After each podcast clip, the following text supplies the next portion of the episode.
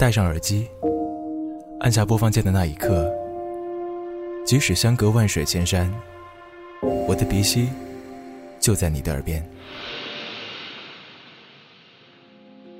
我是翔宇，我在 My FM 等你。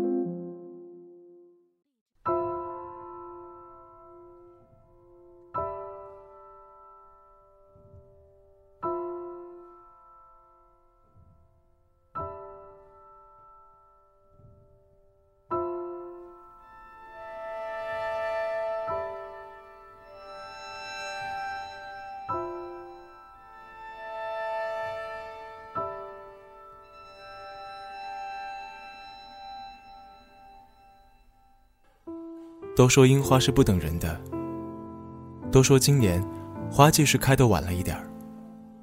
反正来到了京都，就遇见满城的樱花。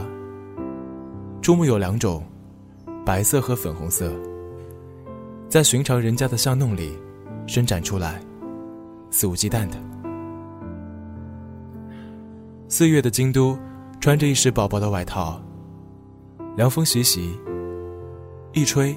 就乱了发，小小的一片，像无不伤心的美感。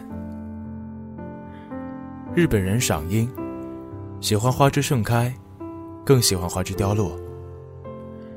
日本人拾起花瓣，流下眼泪，让自己淹没于悲剧的喜悦里。有樱的地方，往往有一块小木牌，牌上往往钉着许多小纸条，纸上写了牌句。短短几行字，说的无外是“古间流水，时亦歌咏，樱花树下”，或“尘世碌碌，樱花刹那，永恒思慕”之类的联叹。若只是在报纸书本里读到，想必无动于衷。但在樱下读来，忽然每个字都变成有血有肉，立体的站起来。一阵风吹过。把它们吹走了，跟花瓣一同在风里起舞。寻常的事物来到樱前，皆有感动。在二十多年前，东京卷起过一阵年轻人刺杀潮。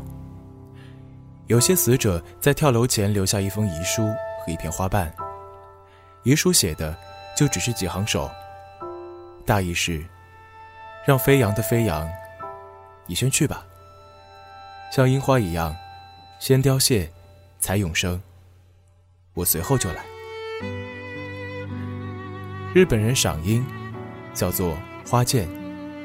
扩大解释是不仅见花，也见人。花下见，花下相见，花下不能不相见。独自赏樱，是会流泪的。在京都清水寺。望见两个背影，沉默不语，静静的坐着，坐着，各对樱花想着事情。这是他们第几回一起赏樱了？第一回，在何时？在何地？下个花季，我再来这里等你。这是我们的花季，繁花盛放，我们的青春就在里面。说定了，不见不散。《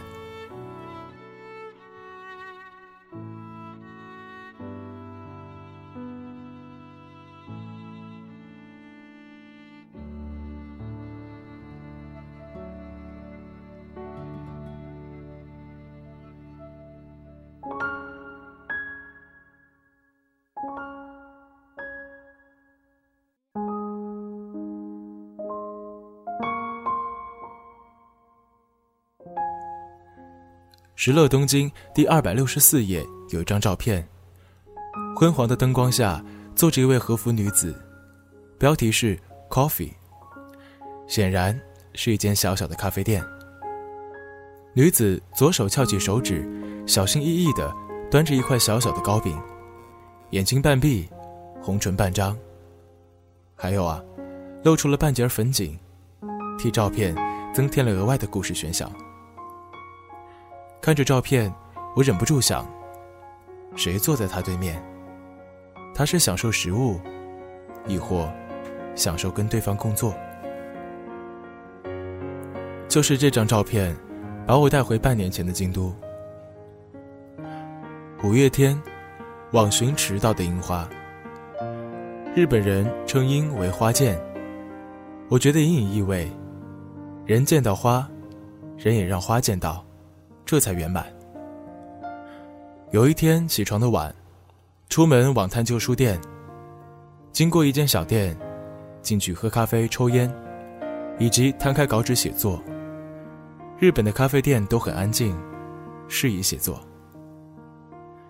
未几，有一位和服少女进店。点了咖啡，优雅地坐下，从布袋里掏出一本书，悠闲地喝着，读着。远远望去，看店外行人脚步仓皇，对应之下，时间仿佛在店内静止。天地之间，这里如同真空状态。我们不约而同地窝进来，喘口气，以便踏出门之后，拥有足够的意志继续上路。少女坐了大约四十五分钟，我的稿子也写完了。控制不了自己，摸出手机偷偷按键。我不是色情狂痴汉，我只是想拍下留下这时这刻的真空，好让回港后想再喘一口气时，能在照片里寻得满足。在京都之前搭巴士往清水寺，两百零六号，东行大约十五分钟。便应抵达。乘客们照例一上车便低头睡去，若不睡，亦是低头看书，对窗外人事不闻不问。我则专心欣赏沿路的神社与旧房，那些极有质感的木条，那些几明窗镜的秩序。早上的暖阳，变幻的红绿灯，把我召唤到一个恍惚的宁静世界。略有干扰的是巴士司机的过度礼貌。乘客下车，每人经过他面前，把辅币或车票投进个小箱子。耳边挂着麦克风的司机利弊轻轻点头，并说一两句：“谢谢，请慢行啊。”经扩音器散播至车尾，令向来喜欢坐在车尾座位的我，感受到轻微的嘈吵。多有礼貌啊，但又多累人呐。在日本做司机我没繁衍，但因来自一个不知道服务为何物的国度，我倒是替戴着眼镜，看来像一位极度好丈夫、好父亲的司机先生觉得心疼。两百零六号车缓缓前行，每遇红灯停车，司机立即熄驶，待灯转绿，再扭动引擎。车厢内贴着标语，凭汉子猜度是立法的强制行为，真是体贴的民族。站在京都的街头巷尾，想象着说着一口流利的日本语，用着那样的语言，于是有着日本男人的姿态。他应该比他们更容易被触动，或是一口茶，或是一个日本女性的鞠躬礼，他会宛若回到过去。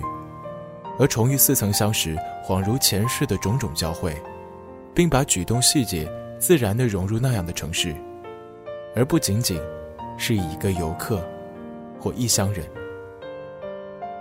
那样的他，会是怎样的情景？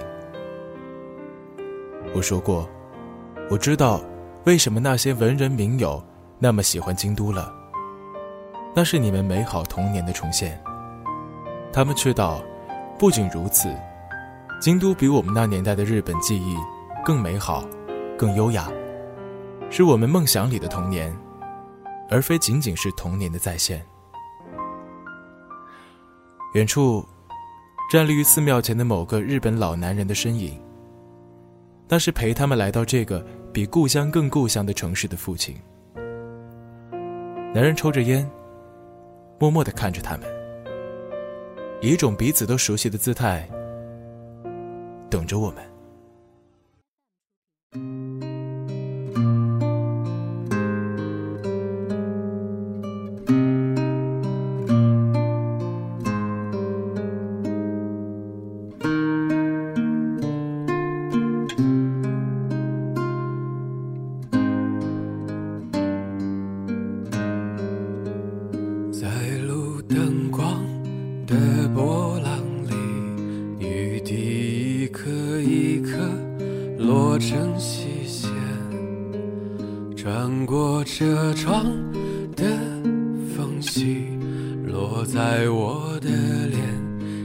和眼睛里，橘黄色的巨大的光晕啊，一个接一个经过我们，我就这样恍惚着，听见你倾吐出心里的秘密。陌路的人起跑调的老歌，窗外的雨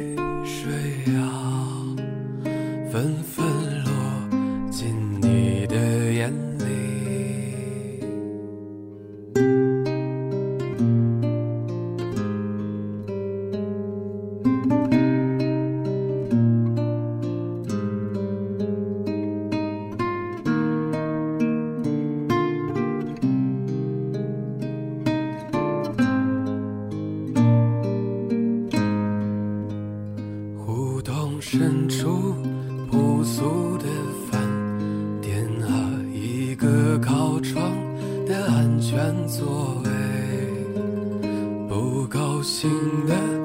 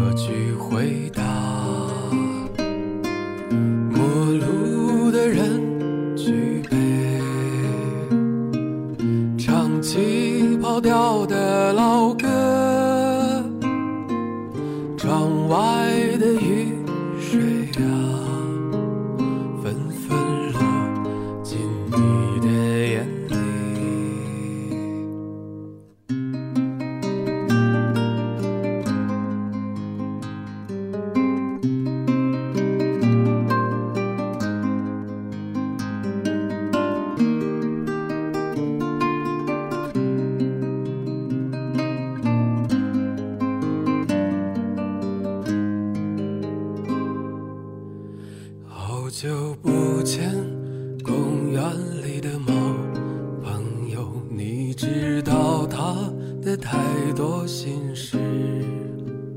不要把我的话告诉别人，即使他也会温柔的抚摸你。陌路的人举杯。唱起跑调的老歌，